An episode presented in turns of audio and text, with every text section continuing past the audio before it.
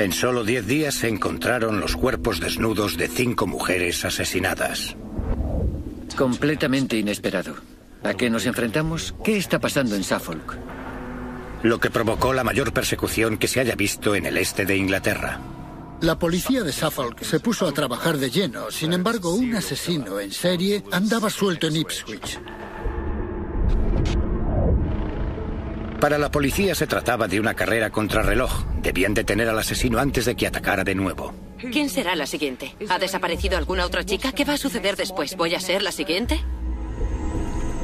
No obstante, las pistas más importantes solo se podían ver a través del microscopio. Había dos tipos de pruebas forenses que estaban siendo cruciales para el caso. Las fibras y el ADN. Esta es la increíble historia de cómo la ciencia ayudó a resolver el caso del estrangulador de Suffolk.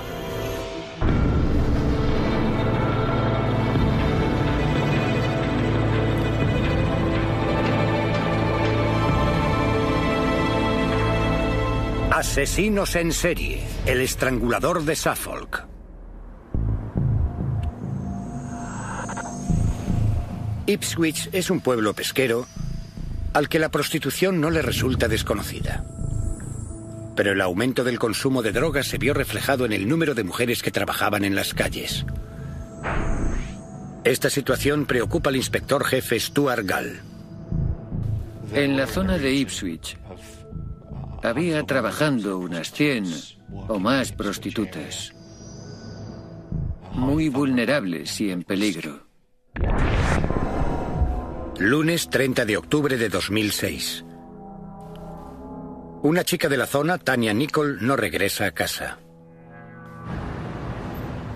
Hay algo que su familia no sabe. Tania ha estado llevando una doble vida. ¿Cuánto? 50 libras. Ese es el precio. 20 si quieres. 30. Durante las últimas semanas, Tania había estado trabajando como prostituta para costearse su adicción a las drogas. Esta situación resulta familiar a muchas de las chicas del lugar. La forma en que desapareció Tania preocupa particularmente al inspector jefe Stuart Gall. Había desaparecido literalmente de la faz de la Tierra. El registro de llamadas de su teléfono mostraba una línea recta desde el 1 de noviembre. No hubo un cambio significativo en las llamadas entrantes o salientes y creo que eso era un motivo para preocuparse. Solo unas dos semanas después se denuncia la desaparición de otra chica, Gemma Adams, de 25 años. Como Tania, Gemma hacía la calle para pagarse su adicción a las drogas. Fue entonces cuando nos preocupamos. ¿Estarán vivas en una habitación? ¿Le habrán hecho algo a un camello, Tania y Gemma, y por eso han desaparecido?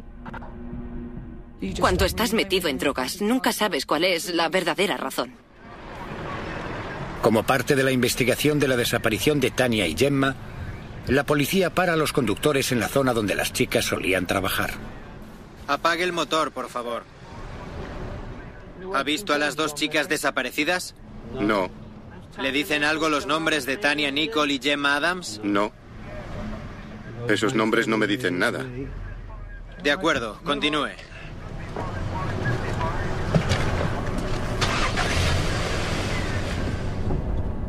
A pesar de haber parado a unos 500 vehículos y haber preguntado a unas 2.000 personas, no encuentran información nueva sobre las chicas.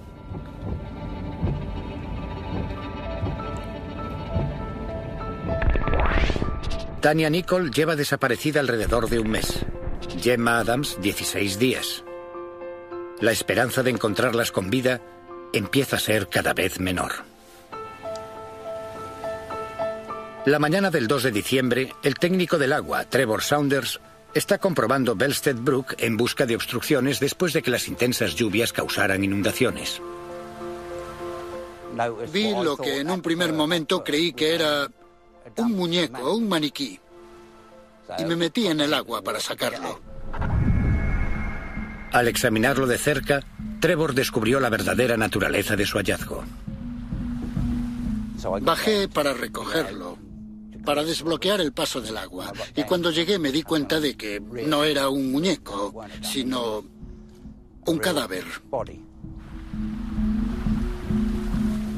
E inmediatamente me dije a mí mismo que había encontrado a una de las chicas. Informan a Stuart Gall del descubrimiento de Trevor Saunders. ¿Algo más? No, nada. Acaban de llamar, encontraron un cadáver. ¿Dónde? En un riachuelo cerca de Hintelsham. Tengamos esto controlado hasta que estemos seguros de los hechos. ¿Podría alguien comunicarle a los padres de Tania y Gemma que han encontrado un cadáver? No quiero que se enteren por las noticias. Claro, señor. Por supuesto, en aquel momento aún no se había realizado la identificación, pero automáticamente temes lo peor y asumes que se trata de Tania o Gemma. Al enterarse del lugar en el que se había encontrado el cadáver, el forense David Stack se da cuenta de la magnitud de la tarea a la que se enfrenta.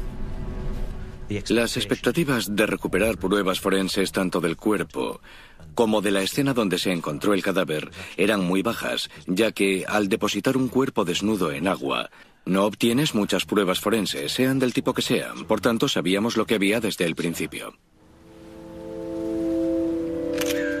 El cadáver es identificado como Gemma Adams. La noticia de la muerte de Gemma se propaga con rapidez. Escuchar que se trataba de ella simplemente me destruye. Aún hoy me destruye. No me gusta pensar en ello porque me revuelve las entrañas. La búsqueda de pruebas se intensifica.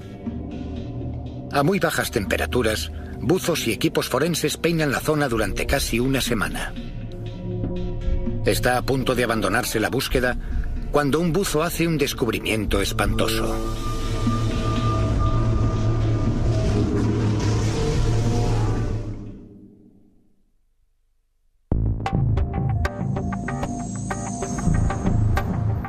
Diciembre de 2006.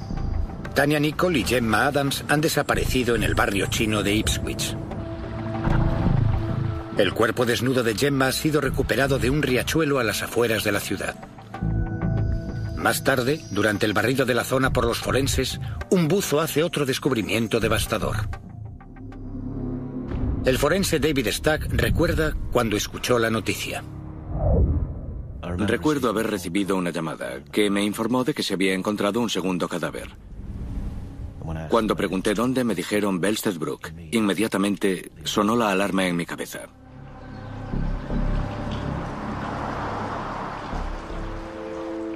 A unos tres kilómetros río abajo de donde se recuperó el cadáver de Gemma Adams, no había duda de que el segundo pertenecía a Tania Nicole. Ni siquiera en mis pesadillas habría anticipado que descubrirían el cadáver de Tania Nicole. Ya no nos enfrentábamos a una doble desaparición. Se trataba de una investigación de doble asesinato. A pesar de las similitudes, la policía sabe que no pueden asumir que las muertes están relacionadas. Quiero un inspector en cada uno de estos asesinatos. No quiero que nadie saque conclusiones precipitadas. Necesitamos tener la mente abierta a la posibilidad de que sea una coincidencia. Entendido. ¿Algo nuevo sobre la causa de la muerte? Nada concreto, señor. Los cuerpos están en mal estado. ¿Han encontrado algo los forenses? Todavía no. Parece que han limpiado los cuerpos, pero siguen buscando. Se les practica la autopsia. Pero dado que los cuerpos habían estado sumergidos en agua durante tanto tiempo, los resultados no son concluyentes. El científico forense Ray Palmer sabe que recuperar cualquier prueba será prácticamente imposible. Dado que habían estado en agua durante unas cuantas semanas, cualquier expectativa de recuperar fibras u otros restos de la piel, o incluso ADN de la piel, en aquel momento era prácticamente cero. La elección del lugar por parte del asesino indica al criminólogo David Wilson que la policía se enfrenta a un asesino metódico y calculador. El hecho de que pusiera los cadáveres en agua para que se destruyera cualquier posible prueba forense me indica que se trata de un criminal al que describimos como un asesino organizado. Al decir organizado me refiero a que es muy cuidadoso en el modo en el que evita ser detectado por la policía.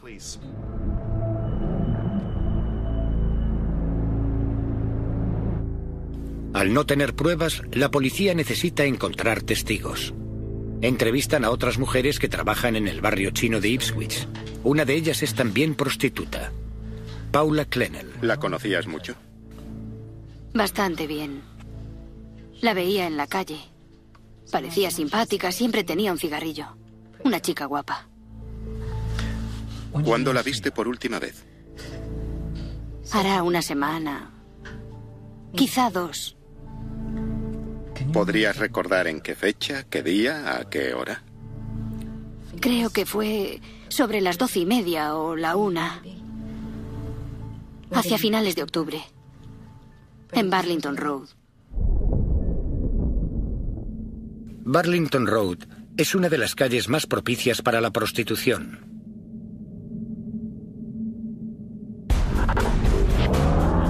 La zona está constantemente vigilada por cámaras. Para tratar de localizar a Tania la noche que desapareció, la policía analizó 16.000 horas de metraje.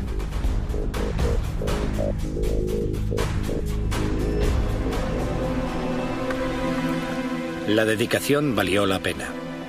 Se localizó a Tania la noche que desapareció subiéndose a un coche oscuro. Pero la imagen no es lo suficientemente clara para conseguir ver la matrícula del vehículo. Los esfuerzos para identificar al asesino dejan a la policía frustrada. Más tarde, la demoledora noticia de otro cadáver. Estaba todavía consternado y por supuesto me daba cuenta de la gravedad y de la magnitud de lo que estaba pasando. Completamente inesperado. Sorprendido, horrorizado.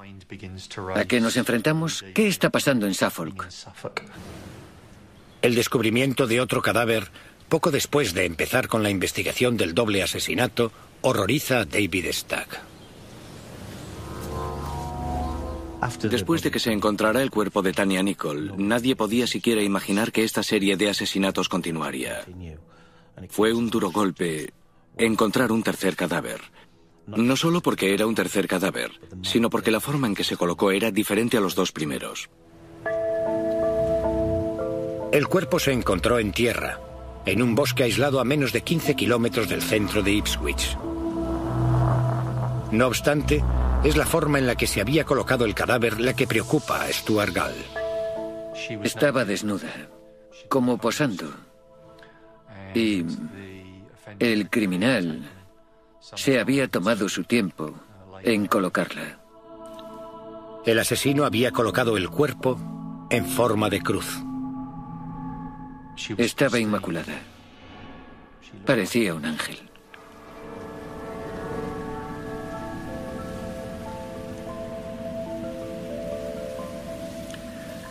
Los tatuajes característicos del cuerpo de la tercera mujer asesinada establecen la identidad de esta como Annelie Alderton, de 24 años de edad y madre de un hijo. Nadie había denunciado la desaparición.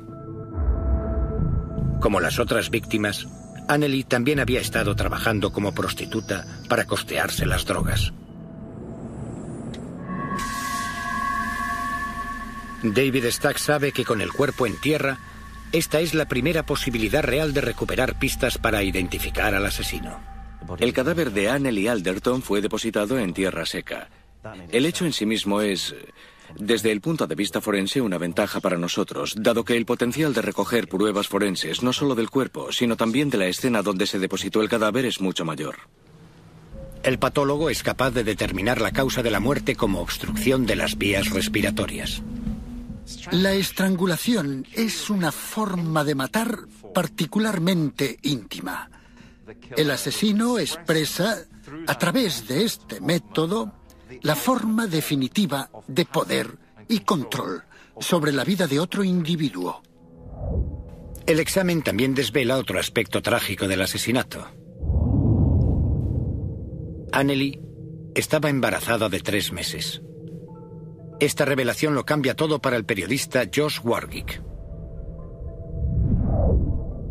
Creo que cuando salió a la luz que Anneli estaba embarazada, aportó una dimensión diferente a la forma de contar el caso y a la actitud de la gente que de repente adoptó un papel mucho más humano hacia la historia. Los avances todavía son escasos. Un testigo declara haber visto a Anneli subiéndose a un tren exactamente una semana antes de que se encontrara su cadáver.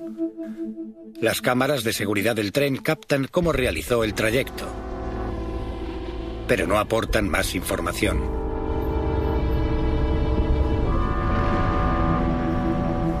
Con el descubrimiento de tres víctimas de asesinato en menos de una semana, todas con una procedencia similar, el criminólogo David Wilson no tiene dudas sobre el tipo de asesino que la policía está buscando. Cuando apareció el tercer cadáver, creo que fui el primero en decir, un asesino en serie anda suelto por Ipswich.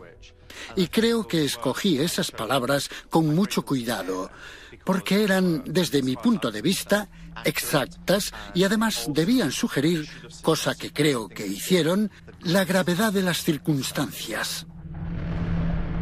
El truculento descubrimiento de los tres cadáveres atrajo a los medios de todo el mundo hasta Ipswich.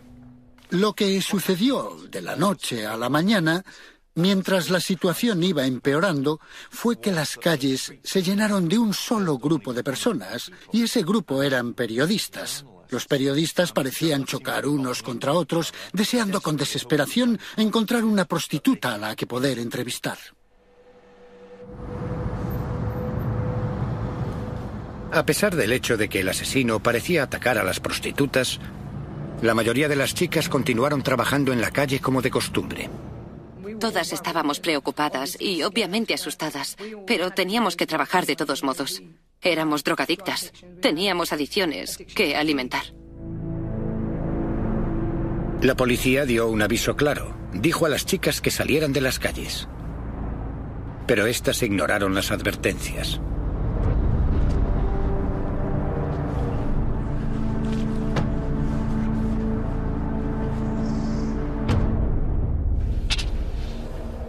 Gal, han desaparecido otras dos chicas.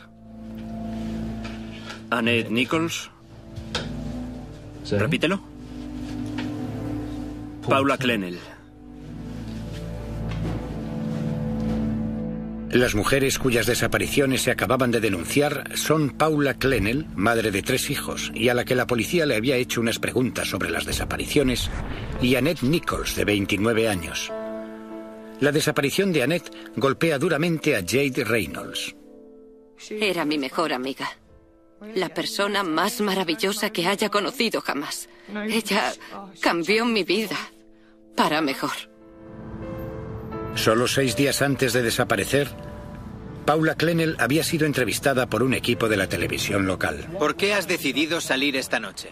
Porque necesito el dinero. Necesito el dinero. A pesar del peligro. Bueno, soy más precavida a la hora de subirme a los coches. ¿Sabes? Pero si lo necesitas, te subirás esta noche. Pues... Probablemente.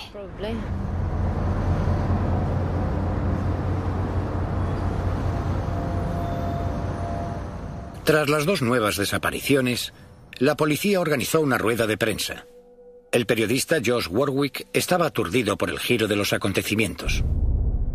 El impacto y el asombro de todo el mundo, o por lo menos el nuestro, cuando nos dijeron que se había denunciado la desaparición de otras dos mujeres, ambas prostitutas y ambas drogadictas, fue increíble, simplemente fue increíble. Menos de 24 horas después de la rueda de prensa, más noticias. Gal, han encontrado otro cadáver. ¿Dónde? En el bosque, cerca de donde se encontró el cuerpo de Anneli Alderton. Todavía estábamos reponiéndonos del descubrimiento de Anneli Alderton del domingo. Saca a tanta gente como puedas de allí. Quiero la escena del crimen cerrada y conservada. Voy para allá. Estaba todavía sorprendido, horrorizado, consternado. Y por supuesto me daba cuenta de la gravedad y de la magnitud de lo que estaba pasando. Incluso aunque la policía llegó a la escena del crimen en los minutos siguientes a la denuncia de que se había encontrado un cuerpo, las cámaras ya estaban allí. Necesitaría que te marcharas, ¿de acuerdo? Se habilita un helicóptero de la policía para ayudar en la búsqueda. Se confirma que se ha encontrado un cadáver en el medio de los árboles a solo 5 metros y medio del borde de la carretera. El equipo de observación del helicóptero envía imágenes a las dependencias de la policía. Recuerdo mirar a la pantalla y ver lo que parecía el cuerpo tirado y hecho una bola de una mujer desnuda. Pero Stuart pronto verá otra imagen incluso más desgarradora.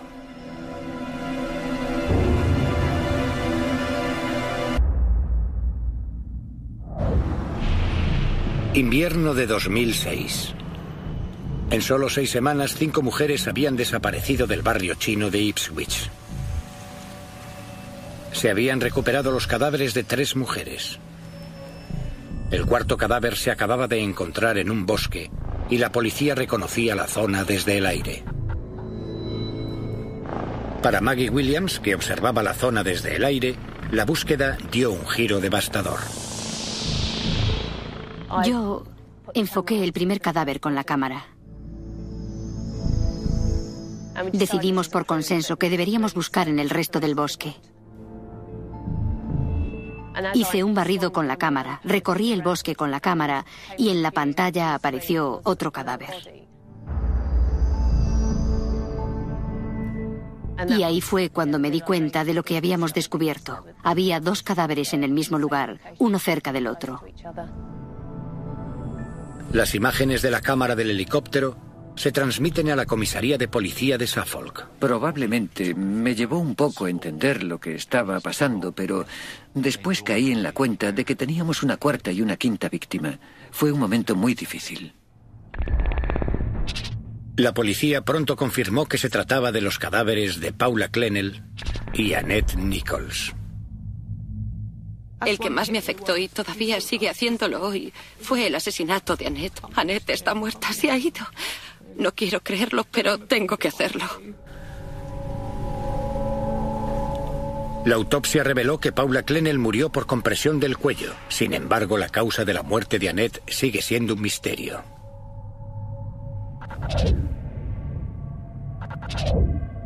Trágicamente, las cinco mujeres desaparecidas fueron encontradas muertas. Stuart Gall anuncia a su pesar que la policía está buscando un asesino en serie. Por desgracia solo teníamos la causa de la muerte de dos de ellas. Probablemente todas ellas habían muerto como resultado de algún tipo de interferencia en las vías respiratorias. Al juntar todos los datos, llegamos a la conclusión acertada de que estábamos buscando a una o más personas implicadas en el secuestro y en el asesinato de las cinco mujeres. Los 600 agentes y demás personal de Suffolk son ahora ayudados por más de 500 agentes de todo el país. Es la mayor persecución policial que haya tenido lugar al este de Inglaterra. Con la noticia de que un asesino en serie anda suelto, la atención de los medios aumenta sustancialmente. Creo que todos estamos de acuerdo en que los asesinatos fueron cometidos por una o varias personas trabajando juntas. Teníamos unos cuantos sospechosos. Pocos en aquel momento. Tienes que seguir una especie de proceso científico muy metódico. No puedes considerar a todo el mundo sospechoso, si no, no haces ningún progreso. Un nombre parecía destacar.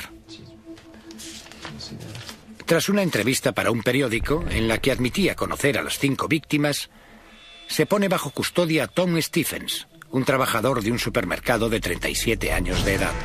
Bajo custodia y colaborando con las investigaciones de la policía, el hombre que vivía aquí ha sido arrestado en busca del asesino en serie de Suffolk. La policía tenía que arrestar a Thomas Stephens en aquella ocasión porque había dicho que conocía a las cinco mujeres que habían estado en su casa y que no tenía una coartada para la noche en que desaparecieron. En esas circunstancias, la policía debería haber estado loca para no arrestar a alguien que está haciendo esas declaraciones. Sin pruebas sólidas, la policía sabía que pronto tendría que dejar marchar a Stephens. Entonces, el equipo forense dio un gran paso.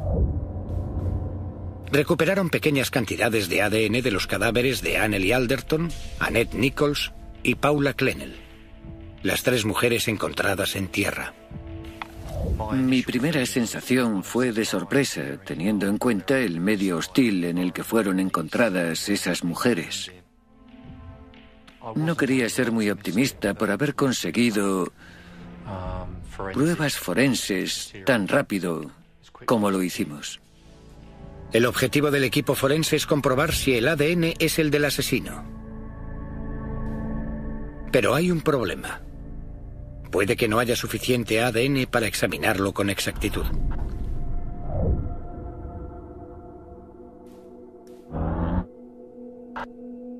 Para ser capaces de identificar la huella genética del ADN, el equipo necesita una cierta cantidad de ADN. Gracias a una técnica llamada reacción en cadena de la polimerasa, el ADN recuperado de los cadáveres se copia una y otra vez, proporcionando al equipo suficiente material genético para analizar. El resultado sorprende a David Stack. Recuerdo cuando se me notificó que teníamos un ADN, que coincidía primero con dos de los cadáveres y posteriormente con los tres encontrados en tierra. En un primer momento me invadió una sensación de incredulidad. El resultado tenía una probabilidad de uno entre mil millones. El ADN recuperado de tres cadáveres distintos remitía a la misma persona. ¿Pero quién? Las muestras se cotejaron con la base de datos de ADN nacional. Gal, los forenses han aislado ADN de los cadáveres. ¿Han encontrado alguna coincidencia? Sí, lo han hecho. ¿Tom Stephens? No, un lugareño con el nombre de Steven Wright. Steven Wright no estaba en nuestro radar en aquel momento. Ya estaba en el sistema. De hecho, se le había parado en Anniversary Road cuando se investigaba la desaparición de Tania Nicole. De acuerdo, continúe. Pronto se comprueba que Wright trabajaba con una carretilla elevadora en la zona y que reside en London Road, una de las calles que conforma el barrio chino de Ipswich. Ponlo bajo vigilancia 24 horas. A ver qué sucede. De acuerdo.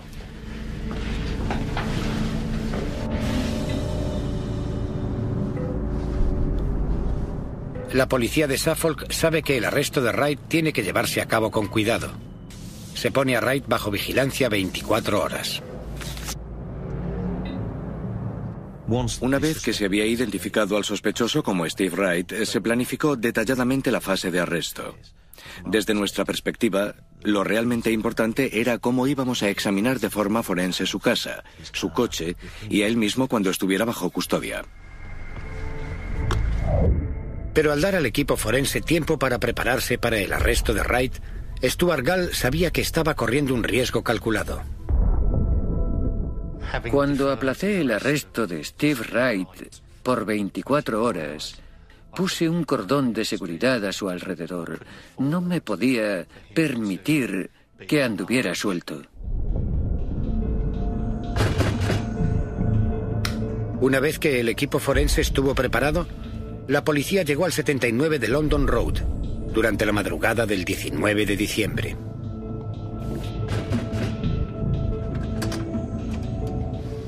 ¿Steven Wright? Sí. Steven Wright queda arrestado como sospechoso de los asesinatos de Tania Nicole, Annelie Alderton, Gemma Adams, Paula Klenel y Annette Nichols. Un hombre de 48 años de edad ha sido detenido esta mañana en su domicilio de Ipswich, a las 5 de la mañana de hoy, martes 19 de diciembre. Tiene derecho a permanecer en silencio. Cualquier cosa que diga puede ser utilizada en su contra. Ha sido detenido como sospechoso del asesinato de cinco mujeres.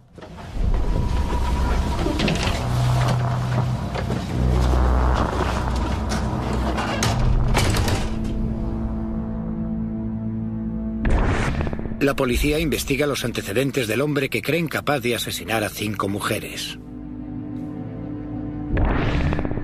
Nacido en Norfolk en 1958, es uno de cuatro hermanos. Wright pasó una infancia desdichada, ya que su madre los abandonó poco después de su octavo cumpleaños. Sin ninguna cualificación, Wright iba sin rumbo, de trabajo en trabajo, hasta que trabajó como camarero en el Queen Mary II durante seis años. En 1988, Wright montó su propio pub, pero no tuvo éxito. Con dos matrimonios fracasados y con cada vez más deudas de juego, Wright encontró trabajo como camarero en el Hotel Brook. Después de que le pillaran robando 80 libras de la caja, su ADN pasó a formar parte del Banco de Datos Nacional. Pocas semanas antes de la desaparición de Tania Nicole, se había mudado al 79 de London Road, en el corazón del barrio chino de Ipswich.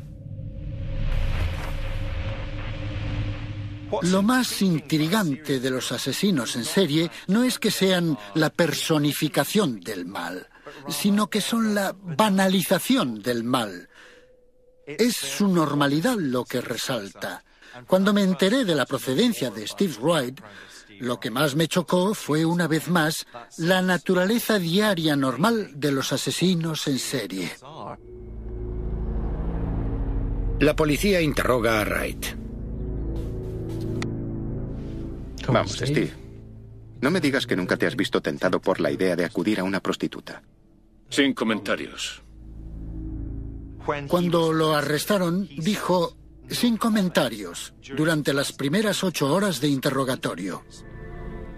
Habla con nosotros, Steve. Cuéntanos qué pasó por tu cabeza en aquel momento. Sin comentarios. No va a colaborar contigo. No va a colaborar conmigo y a ayudar a resolver el puzzle. El puzzle de por qué cometió los crímenes. Obtuve tu ADN de la última chica desaparecida también de la chica anterior y de los dos cadáveres desnudos. ¿Cómo es posible? Sin comentarios.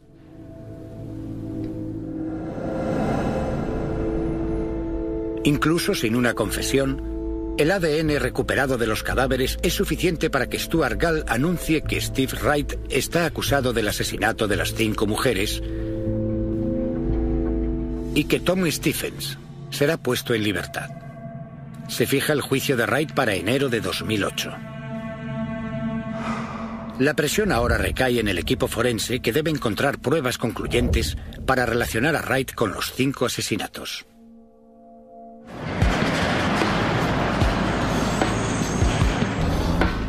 La policía incauta el coche de Wright. Forma parte de la estrategia forense. Consideramos que el coche de Wright es una pieza clave que hay que examinar con detalle, no solo para encontrar fibras, sino también cualquier transferencia.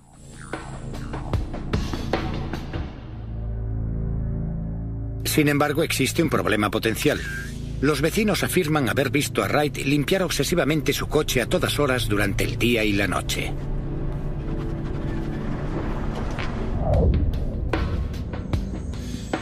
Sin dejarse intimidar por los esfuerzos de Wright, el equipo forense comienza su meticulosa tarea de obtener fibras del coche con la esperanza de que coincidan con aquellas encontradas en los cadáveres.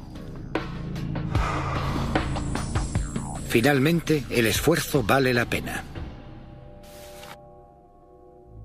El primer hallazgo significativo que realizamos está relacionado con las muestras que recogimos de Annette Nichols. Lo que encontramos fueron unas fibras de pelo sintético. Cuando examinamos el vehículo de Steve Wright, encontramos dos muestras de esas fibras en el espacio para las piernas que coincidían exactamente con las fibras de pelo sintético de Annette. El equipo de análisis de fibras realizó otro descubrimiento crucial. Lo que encontramos en las muestras recogidas del asiento trasero fue una cierta cantidad de diminutas gotas de sangre, algo completamente inesperado, pero sin embargo muy relevante.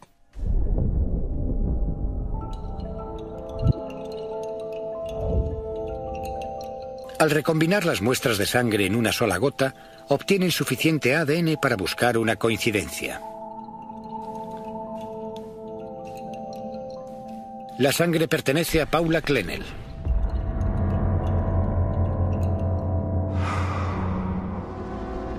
Y cuando se examina al microscopio la chaqueta reflectante de Wright, se encuentra más sangre de Paula, así como de Annette Nichols.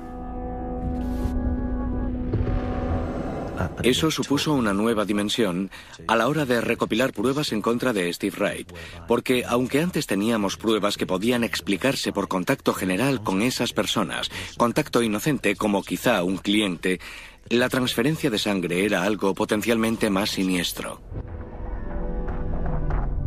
Con la nueva información acerca del vehículo de Wright, se vuelven a examinar las grabaciones de las cámaras de seguridad. Hay imágenes de su mondeo saliendo de Ipswich la noche en que Gemma Adams no llegó a reunirse con su novio. El modelo también coincide con el del vehículo al que se subió Tania Nicole.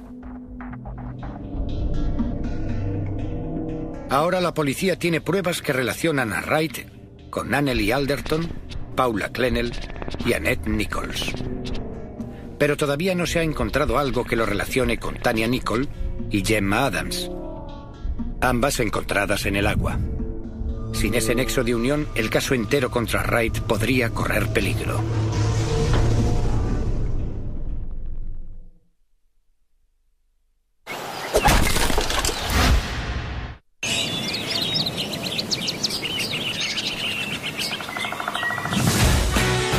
Soy Pete Nelson y construyo casas increíbles en árboles.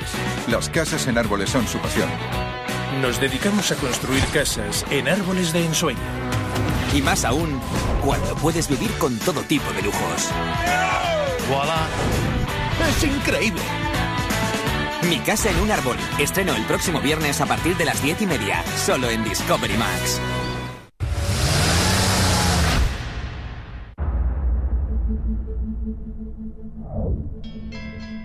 Steve Wright, de 48 años de edad, ha sido detenido como sospechoso del asesinato de cinco mujeres.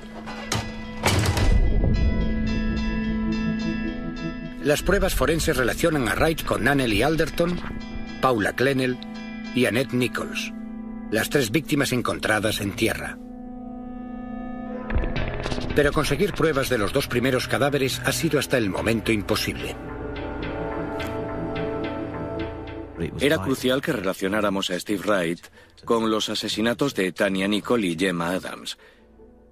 Sabíamos que teníamos muy pocas posibilidades de encontrar algo que se hubiera quedado en sus cuerpos porque las habían depositado en agua, pero las fibras podían estar atrapadas en el pelo, y esa fue la zona que decidimos que sería nuestra mejor oportunidad de encontrar pruebas forenses.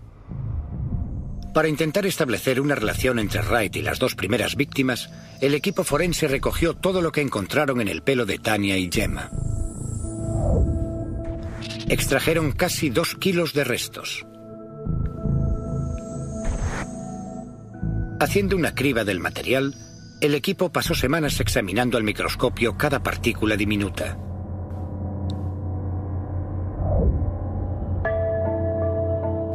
Contra todo pronóstico, encontraron lo que estaban buscando. Fibras coloreadas atrapadas en el pelo de Gemma. En particular encontramos microfibras de poliéster azules que coincidían con los botones del traje de Steve Wright. Encontramos fibras acrílicas rojas que estaban presentes en el coche de Steve Wright y en el sofá de su sala de estar.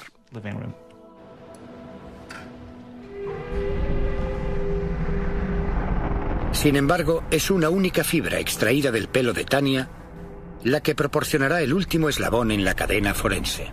En el caso de esta fibra, que recuperamos de los restos encontrados en el cabello de Tania Nicole, se trata de una fibra de nylon negra, con una sección transversal muy característica. Este tipo de fibras se emplean con frecuencia en la fabricación de alfombras. ¿Pero de dónde procede la fibra negra? Una vez más, el mondeo de Wright proporciona la respuesta.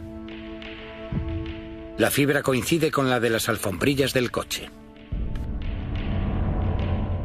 Esto fue crucial para nosotros porque situaba a Tania en su coche. Pero nos llevaba a otra pregunta. ¿Cómo fueron a parar las fibras de las alfombrillas a su pelo?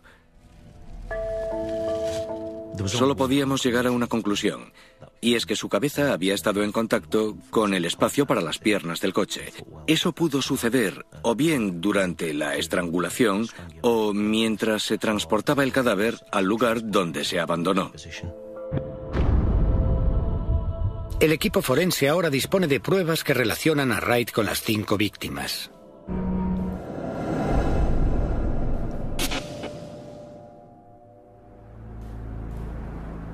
El 14 de enero de 2008 empieza el juicio contra Steve Wright. Estábamos bajo mucha presión y expectación. Sentíamos el peso de la expectación. Pero hasta que se presentan las pruebas frente al jurado, no puedes saber qué camino tomará el caso. Wright se declaró inocente de los cinco cargos de asesinato.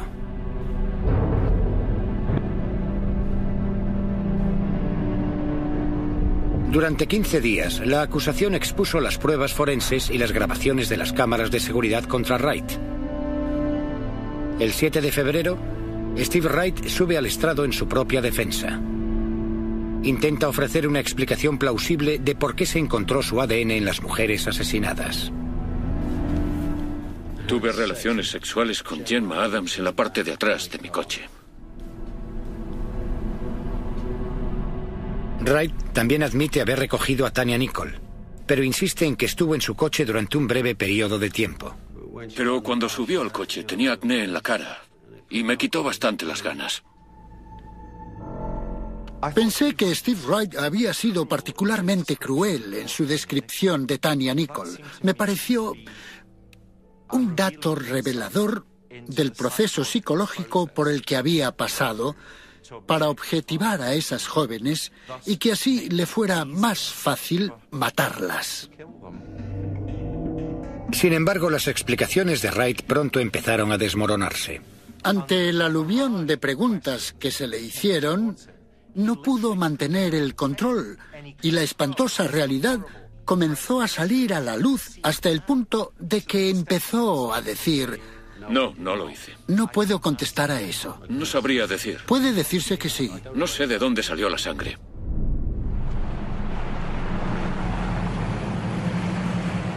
El juicio duró más de un mes. El jueves 21 de febrero, tras solo seis horas de deliberación, el jurado volvió para emitir el veredicto. El corazón se me iba a salir del pecho y estaba temblando. Intenté servirme un poco de agua, pero no fui capaz. Estaba demasiado tenso, extremadamente nervioso. La expectación era inmensa. Wright fue declarado culpable de los cinco cargos de asesinato.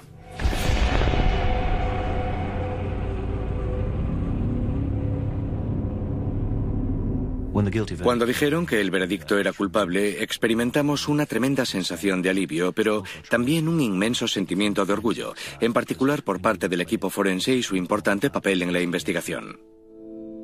El juez dictó cadena perpetua para Wright. Steve Wright morirá en prisión.